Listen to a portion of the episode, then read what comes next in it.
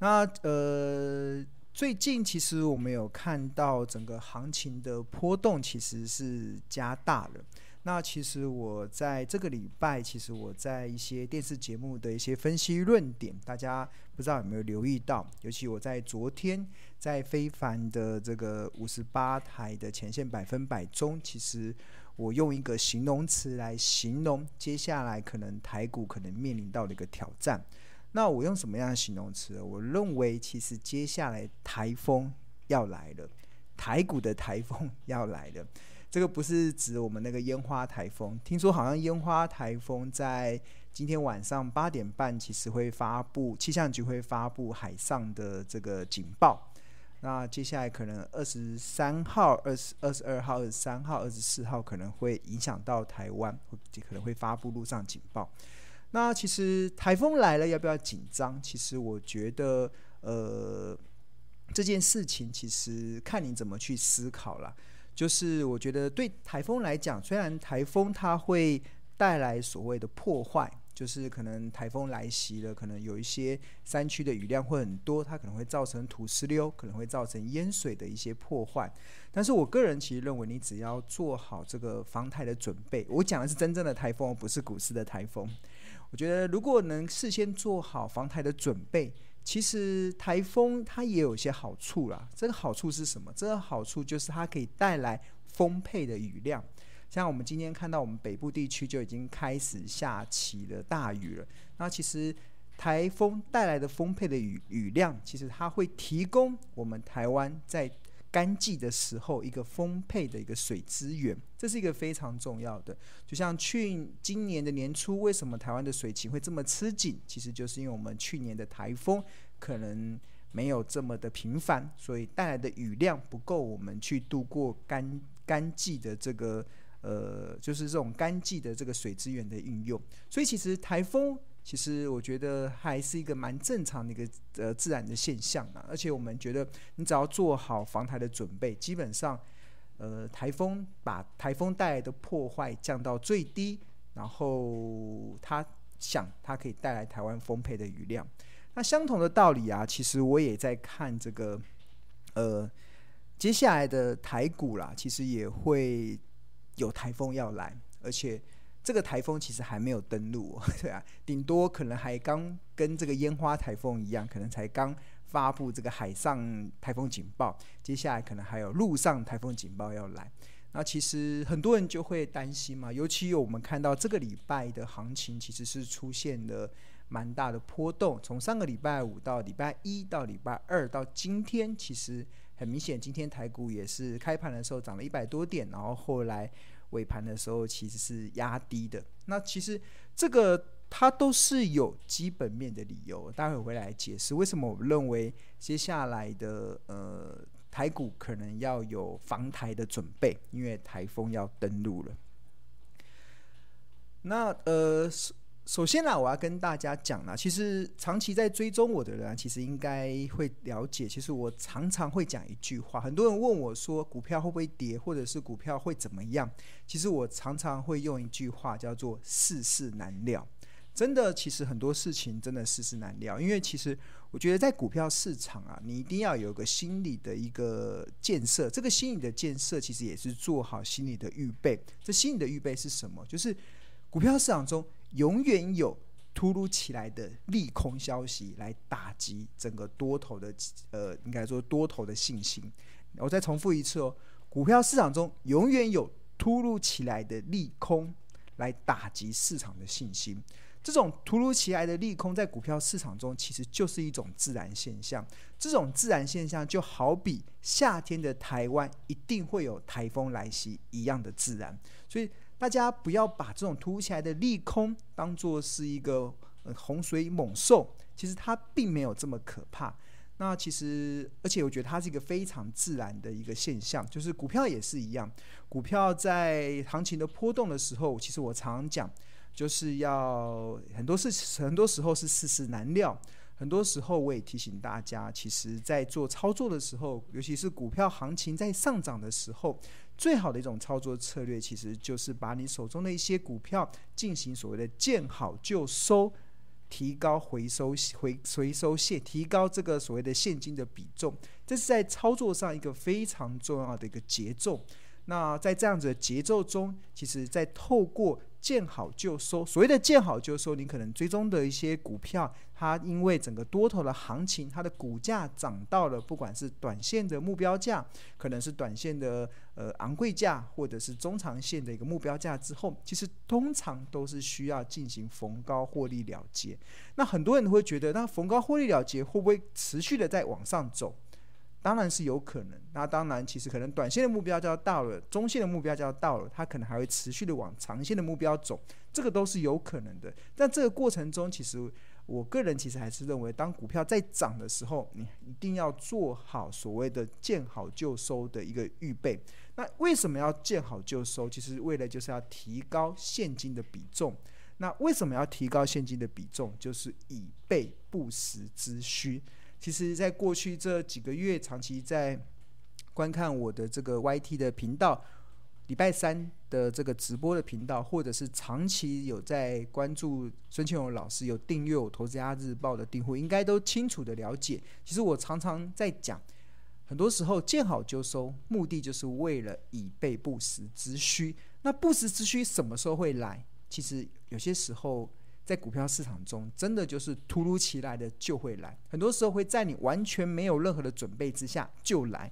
所以在完全没有多准备之下，突如其来的来台风的过程中，你一定要事前做好防台的准备，你才有办法比较从容的去面对这个行情的波动。尤其我记得好印象蛮深刻的，好像礼拜一的时候。呃，还有上个礼拜五的时候，其实呃，美国的股市出现了蛮剧烈的波动嘛。然后我在前两天，尤其在昨天的节目中，我跟大家提到说，可能台股有可能有修正到季线的风险，有这个可能比较大幅回档的风险。那我印象蛮深刻，就有一个朋友，他听到这个讯息的时候就非常的紧张。他紧张什么？他说啊，股票要跌了，那跌了怎么办？我就说。股票涨涨跌跌很正常啊，有什么好怎么办的？他说不是啊，因为我已经没有现金了。换言之，如果今天你手中没有任何的现金，在迎接股票空头或者迎接股票台风来袭的时候啊，你会没有任何防台准备的情况之下去面对台风。那这个时候，你的你的这个整个破坏可能，你的伤害可能就会很大，甚至你会丧失。很多非常好的契机，所以我蛮能理解这位朋友他的内心啊，就是很害怕股票跌。就是我看到很多的投资人在这个阶段好像很害怕股票跌。怕股票跌的原因是，第一个，他可能手中的获利出现了缩小的情况，或者是他手中的股票出现亏损的状态。那还有一个很重要的原因，就是他手中明明知道有很多的股票已经跌下来了，但是他已经没有现金可以逢低买进，所以平常就要做好准备，就是这个现金要做好准备。像我自己长期以来，我大概都维持。两到三成的一个现金的一个部位。那当如果我我一直以来其实不管行情再差，其实我股票的持股的水位大概都在七成左右。那大概会有三成左右的现金预留在手上。那这个三成的现金会在什么时候用？就是台风来的时候。台风来的时候，那其实它会带来一些破坏。那同样的，股市台风来的时候，它会带来一些好公司股价下跌的这个压力。那这个股价下跌的压力，如果发生在好公司啊，那就可以创造我们低阶的一个机会。那当你有手上有现金，像我自己大概有三成的现金，当股票台风来的时候，我进我就会进场去承接，可能就会在越杀的过程中，很多的股票在跌的过程中，可能我看到的是越越跌越美丽的投资价值，因为我手中有现金，我可以用更便宜的价格去买到好的公司。那那当然，当很多恐慌性卖压过后，它通常都会带来所谓的报复性的反弹。那这个时候报复性的反弹，你就可以把手中当时台风来袭所造成的好股、好公司跌到好价格所建议的部位，你随着出现报复性反弹的时候，可以进行一些调节。那这一些调节其实就可以去创造。你在投资的一个绩效的表现。所以我觉得这个这个节奏真的是非常的重要啊。这个所谓的节奏，其实就是股票在跌的时候，你应该是要进场买进；股票在涨的时候，你应该就是要顺顺势而为的去卖出，然后去提高你现金的比重。所以，当你的节奏对了，其实你就会明白我讲的这一句话啦。你就是要呃明白，就是其实股票市场它永远会出现突如其来的利空，这是很自然的，就好比夏天的台湾一定会有台风一样。这是一个非常自然的现象，在面对这种自然的现象的时候，你只有做好事前的防台准备，那在迎接台风来袭的时候，你才有办法去获得台风来袭所带来给你在投资上的一个财富重分配，或者是绩效再更上一层楼的一个契机。所以我觉得这个的节奏一定要抓好了。这个如果没有抓好的话，其实，呃。接下来可能就会很担心，如果台股在持续的往下跌的话，那可能就会压力就会比较大。所以一开始庆龙想要跟大家分享的，其实就是就是这样子的一个内容。那大家收音都还清楚吗？因为今天的外面的雨声还蛮大的，所以我不知道这个雨声有没有收进去。不过看起来应该大家的收音的状况都还算是不错。对，好，那。真的有大家有听到雨声吗？我这边雨真的下得好大，外面真的是蛮大的雨声，对啊。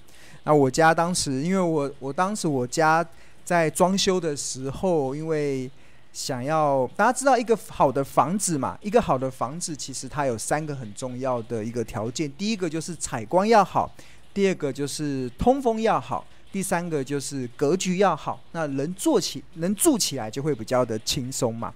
那其实呃，那在这个过程中，其实像我自己当初我在整修我房子的时候，其实我就把因为为了采光，所以我就把我家里的墙壁基本上都呃对外的部分都是用这个窗户把它围起，所以我家三面三面都是窗户。那三面都是窗户的好处是采光非常好。就是白天的时候，基基本上是不需要开电灯的，就很亮，而且通风也非常好，因为我们三面都是窗户，然后只要前后的窗户打开，它的通风就会非常好。但是缺点就是隔音可能就会稍微差一点了，对，所以就变成，尤其是这种下大雨的时候，收音太好了，有雨声，对，因为外面雨声真的很大，对，真的非常大。可能今天要稍微包涵一下，因为我我并不是在专业的这个。录音间，像像我礼拜一会去广播电台嘛，广播电台就是非常专业的录音间，他们的隔音真的就非常的好。那我在自己家在直播的话，就会有这样子问题。这样，好，那重新再回来啦，就是我认为其实接下来的，诶，其实听雨声还蛮不错的。我觉得有些时候，呃，不知道大家听下雨的声音。不知道是什么感觉啦。我觉得那种感觉是看你的心情。有些时候，如果你的心情是比较难过的时候，你听雨的声音就会觉得好像天空在为我掉眼泪。但是如果你的心情是比较可能在比较愉快的阶段，或者是在谈恋爱的阶段，你会觉得哇，听到雨声觉得很浪漫。对？像以前我在念书的时候，大家知道我是念我大学是念中文系嘛，然后是后来研究所去英国念财务管理研究所，然后。我很喜欢听雨的声音，我觉得听雨的声音会带来给我一些灵感，这种灵感是有那种启发性的灵感啊，就是听雨的声音，对啊，好像蛮浪漫的，蛮有文艺青年的那种感觉，对啊。好，那不管了，我觉得接下来因为台风要登陆了嘛，我觉得台风登陆了，台湾下大雨、下好雨是很正常的。那不止烟花台湾这个实体的台台风要登陆。台湾的，接下来我也认为，可能也有股市的台风可能要登陆台股。那这个登陆台股，其实就会让整个市场的波动加剧了。在这个铺，哦，有同学说，呃，偶尔听雨声心情很好，偶尔台风 心情也不错，对啊，对，雨声还蛮好听的，对，还蛮好听。好，那回到其实我认为台股会有。台股的台风、股市的台风会来，其实是有一些数据去支持我们看到的一个内容呢。那今天也想要分享给大家。那在分享的过程中，我们先进入到简报。对，好，那首先先跟大家稍微呃，可以大家可以扫描。如果你还没有加入我的这个赖群啊，我们这边有一个免费的赖群，就是标股基因的这个免费的赖群。大家知道我的。我呃，这我我可认我能够应该说，我现在认可成立的这个赖群啊，其实只有只有三个部分，其中两个其实都是付费的订户才有办法使用的这个赖群，包含了《投资家日报》。如果你是《投资家日报》的订户，有我们专属的付费订户的赖群，那或者是你是用标股基 APP 付年费，年费哦是付年费，如果订一个月一个月的是没有，我们年费。的订户也有一个专属的赖群，那这个专属的赖群其实呃就会有专门的助教，还有一些小编会提供一些一些服务。那另外唯一的一个免费的赖群，其实就是大家现在目前荧幕上所看到的这个标股基因的这个赖群。那它这个呃的好处就是你可以第一手的收到千荣老师对于股市的一些观察，或者是我对于市场赢家的一个观点。那我觉得现在啦，我觉得已经是进入到资讯非常爆炸的一个时代了。很多的资讯真的太多了，但是我觉得有用的资讯才是在这个资讯爆炸的年代中非常重要的。那我还蛮蛮蛮蛮有自信的啦。其实，在我们这个。这个标股基因的这个免费的赖群中所分享的，其实都是有用的资讯的。尤其千勇老师在很多的，不管我写的文章，或者是我上节目的一些内容。或者是我们有透过各种的方式去分享出倩荣老师对于股市研究的一些看法。那因为这个是我们专属的赖群，所以基本上它就比较可以去无存菁，而且我们尽量都是以倩荣老师的投资的主轴为主要的一个讯息的传达。那其他跟我。没有相关的，我们就尽量不会出现在这个赖群，所以变成虽然我们这个免费的赖群的人数还蛮多的，但是我相信其实它就不会有那种所谓的过度洗版的一个状态，或者是有太多的讯息，每天光看这些讯息就已经三条线了。那其实。呃，那我们在这个在这个免费的赖群中，其实有非常多的同学嘛。那我觉得除了可以接，可以可以呃接受我们享受第一手的股市的资讯，以市场赢家的观点之外，那一个还有很重要的就是你在投资的路上啊，因为赖群的好处就是有一群的好朋友跟着你一起在股票市场中呃起起伏伏嘛。我觉得不是起起伏伏啊，一起成长。在这过程中，其实投资的路上，其实以前在做投资的时候是蛮孤单的啦。其实因为社群媒体的不发达，网络的不发达，其实很多时候像我在做投资研究的时候，我基本上我都是自己埋头苦干。但是就像巴菲特嘛，巴菲特就一个人住在美国的中部，然后也没有也没有也没有网络，他就自己去研究他所熟悉的标的。那现在这个其实投资这条路上，其实在过去啊是比较孤单，它比较像是。一条就是一条比较孤单的路了。那我常常在笑自己，就是要享受这个孤单，因为先知总是特别的孤单的。就是呃，当别人你要去发掘，当别人还没看到的东西，我觉得这个就是一个先知的孤独。这样，当初以前自己在自己在形容，但是现在因为社群媒体的方便性啊，所以我觉得在做投资上，其实有这样子的赖群，它的好处是什么？它的好处就在你投资的路上不会孤军奋战。而是有一群好朋友跟着你一起成长。当股市好的时候，像前一阵子股市很好，来到万八的时候，一起分享赚钱的喜悦。那最近可能行情的波动加大，你手上已经开始有出现亏损的股票的时候，你也不用气馁，因为在这个赖群中，同学之间的加油打气。或者是在同学之间彼此在切磋、在切磋、在讨论、在精进的过程中，相信会让你在投资这条路上会越来越好。我们只要越来越好，我们相信在这条走向财富自由的路上，其实你就一定会达到这个目标。所以我觉得，大家如果现在还没有加入这个赖群的话，大家可以可以扫描这个 QR code，然后就可以免费加入这个赖群。好，那除了这赖群之后，我还。跟大家稍微讲一下，就是为什么我认为接下来的台股将出现台股的台风。这个其实是呃，从几个数据来看啊，其中其实我长期啊在观察这个国际，很多人都问我说，为什么我看股市的转折常常会看得这么准，或者是看得这么比别人还领先一步，或者是。感觉好像信赖度蛮高的，尤其我从两千零九年成立《投资家日报》以来，足笔已经十三年的时间了。我敢说，几乎每一次大盘出现重要的转折的时候，其实我们我都蛮能够提早领先市场去发现市场的转折的变化。那为什么能够提早领先市场去发掘？重要的关键的转折的变化，其实关键就是因为我平常所设立的一些指标，所设立的一些观察的一些数据，它有透露出一些不寻常的内容的时候，那我觉得就提供我在当下在做行情判断的一个非常重要的依据。那举例来说，像这几年，其实我开始采用的一个观察指标，叫做恐惧与贪婪指数。这个恐惧与贪婪指数啊，其实它是美国 CNN 旗下的一个财经部门所设立与管理所编制的一个指数。那它的呈现的方式，其实就像是左手边这个仪表板的那种感觉。这仪表板呢、其实它就是当分数零到二十五分的时候，这个代表市场当下的投资氛围是陷入极度恐惧的阶段。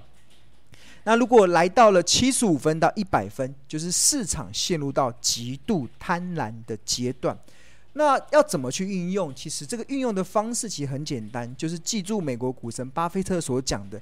当别人恐惧的时候，你要贪婪；当别人贪婪的时候，你要恐惧。这样子的节奏就对。但是这个节奏只是一个大方向，这个只是一个大方向的一个方式。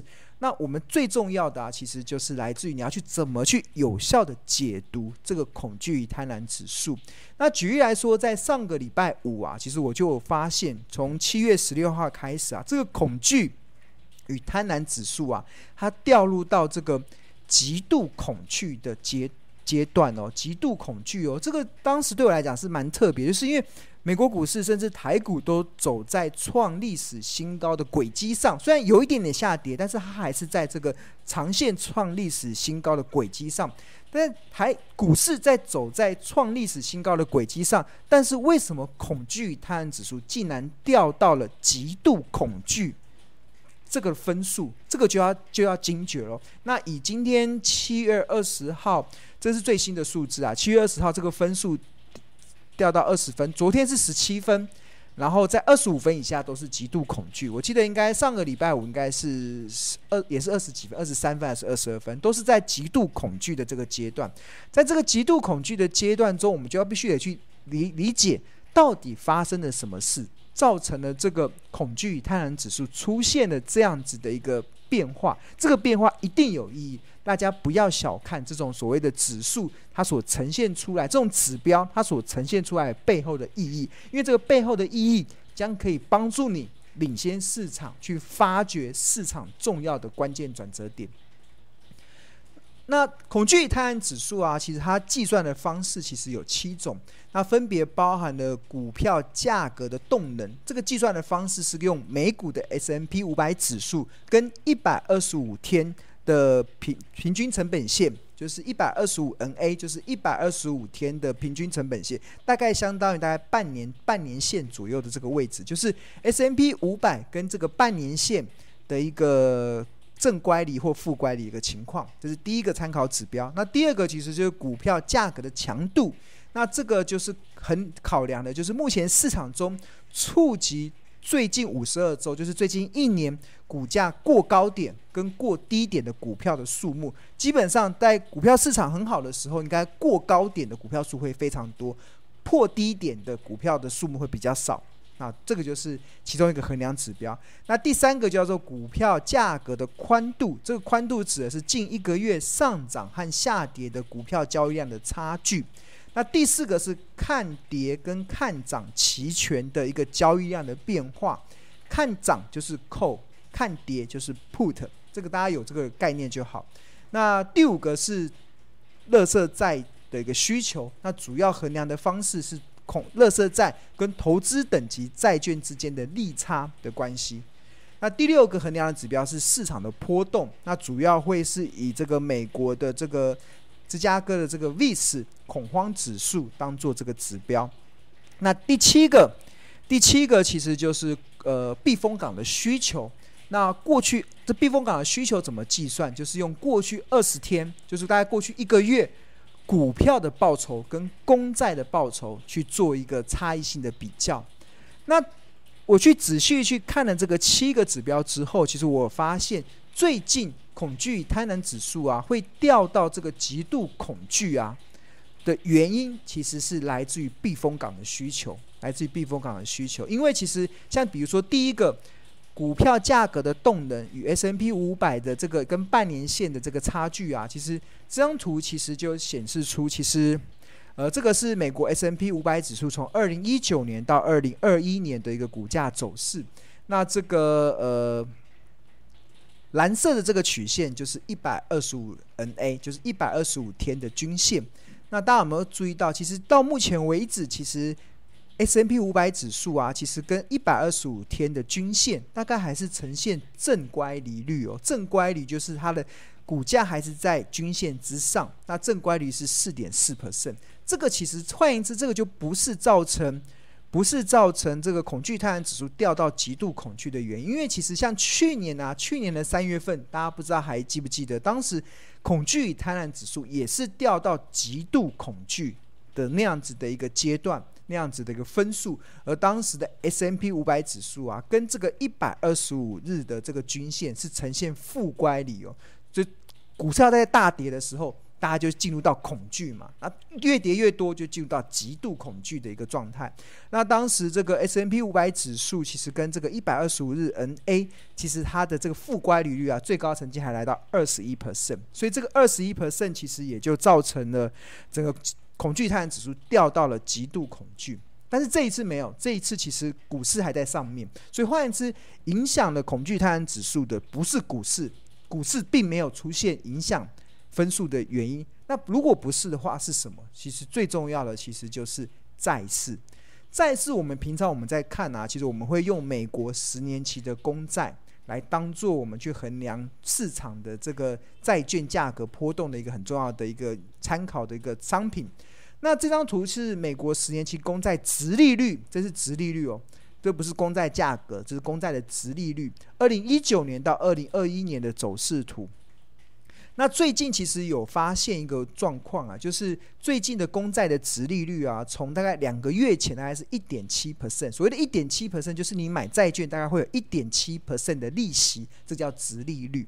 那掉到了一点一九 percent，掉到一九，就是债券的殖利率往下掉，债券的殖利率最近两个月跌了三十趴，最近一个月跌了二十趴，那殖率往下掉，代表了债券的价格。往上升，你就像是股票嘛，股票像呃像股票，如果你的股价是一百块，然后配三块钱的配三块钱的股利，殖利率就是三趴。但是如果股票涨到两百块，那同样是配三块钱的股利，那你的殖利率就会从三趴降到一点五趴。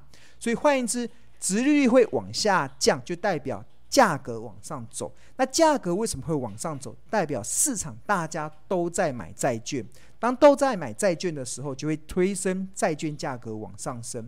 那推升债券价格往上升的情况之下，就代表市场其实它有一个一个风险的意识啦。其实尤其啊，我们在看这种。这种现象其实不常发生。那之前比较明显发生的，其实在二零二零年去年的年初的时候，当时的去年年初的时候，债券的殖利率也从一点九快速的掉到三月份的时候一点一八，然后之后没多久就爆发了这个全球疫情大爆发的状况，后来就快速又跌到零零点五四这个地方。所以债券价格啊，债券的殖利率快速的出现下跌。债券的价格快速的出现上升啊，通常通常是什么？通常就是在公债，尤其是公债价格快速变动的市场的意义跟解读是什么？这个大家要学，这是很重要。这个是我们在观察全球资本市场流流向一个非常重要的依据，就是当债券的公债价格快速的大涨，就大家开始拼命的去买债券。代表什么？因为债券基本上它具有所谓的防御性的价值。所谓的防御性的价值，它就好比是一个避风港的一个资产，所以大家都想要进到避风港，因为市场这个需求，资金急着想要流向到避风港。那为什么资金会想要流向避风港？就好比你去想实体嘛，就是为什么船都要想要进排队要进到避风港，是因为。原因是什么？很简单，因为有台风要来了，有台风要来了，所以才会造成钱会急着往避风港去避难。那通常，因为我跟大家讲，债券的市场是比股票的市场大非常非常多。我记得全球最大的资本市场其实是债券，债券都是法人在买的，有钱人在买的。那它的市场是比股市还要大非常多，所以这一批操控这么庞大。债券市场的人，他们一定，他们一定有做一些研究功课，他们一定有做一些对于整个总经的观察，所以让他们察觉到，我现在的资产必须得转往到避风港的时候，通常都代表有大事情要发生的。那这个事情是什么？其实对我来讲不重要，我只要知道有台风要来，有台风要来的结果，其实就是我们看那个资金的流向，就会知道有台风要来。当有台风要来的时候，我们就必须得先做好防台的准备。那至于这个台风到底是轻度台风，还是中度台风，还是强烈台风，重不重要？其实你只要做好防台准备。反正我一直在跟大家讲，股票市场永远有突如其来的利空，就好比夏天的台湾一定会有台风，这是一样的自然的一件事。所以你在股票市场。你只要在你只要在股票市场的一天，你永远都会有突如其来的利空。这个突如其来的利空，就好比台股的台风随时会出现。那台股的台风，这个台风会是轻度、中中度还是强烈台风？那如果你已经准备好了，你会希望它是强烈台风，因为破坏，呃，破坏就是强烈台风所带来的破坏，才能带来之后更大的报复性的反弹。所以我觉得这是一个。一个重要的关键呢、啊，对，所以当台风来袭的时候，如果你已经做好准备了，其实你就会，你就可以真正发挥所谓的逆市场思维的这个逻辑。什么叫逆市场思维？就是当人们恐惧的时候，我贪婪，那就是台风来了嘛。那当大家都还在。迎接这个台风狂风暴雨的时候，因为你已经做好防台准备了，所以你可以把你的损害降到最低。降到最低的同时，那同一个时间，你也当台风过后，其实你就会发现到处都充满着非常便宜的黄，就是非常便宜的好公司的这些这些条件。那你做好防台准备，就可以为你下一次带来报复性反弹的时候，带来一个非常重要的一个投资获利的机会。所以其实，呃，当然了，还是要讲啊，就是当人们恐惧、我贪婪这种逆市场的这种思维跟进场的条件，必须得建立在一些条件上。有两个条件，第一个就是当台风来袭的时候，好公司跟坏公司股价都会下跌，但是你要买啊，只能买好公司。那好公司有基本的定义，就是它要有获利的基础。要有基本面的展望，这种就是好公司。那条件二就是，条件二就是等股价跌到了便宜价的时候，那你就可以进场去买进这些好公司。那或者是你要怎么确认？有些时候你不知道这个台风的影响会多大。那最安全的方式，如果你你没有办法很很有信心的去确认你买到的是财报分析中所计算的好价格的时候，那你可以有一个。Paper 啦，就是我一个小技巧，就是你可以等台风过后，你再出来捡便宜。那台风过后，你要怎么知道台风已经过了？在电视上我们是看房，就是看气象报告嘛，或者说我们看一下外面的状态。但是在股票市场中，其实我觉得有一个我这几年来用的非常顺手的一种策略，就是当一家你在追踪的好公司，它因为台风来袭，所以它的股价开始下跌。在下跌的过程中，当它的股价站上了开始上弯的五日均线的时候，通常都是我把它再买回来的时机点。就是因为这个这一点就可以确认台风已经过了，而且它可能会迎接报复性的反弹。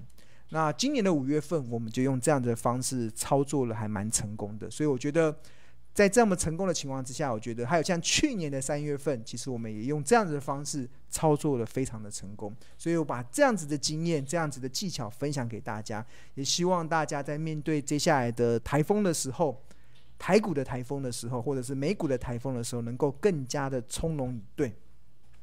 那这更加的从容以对，就可以创造更好的一些收益性。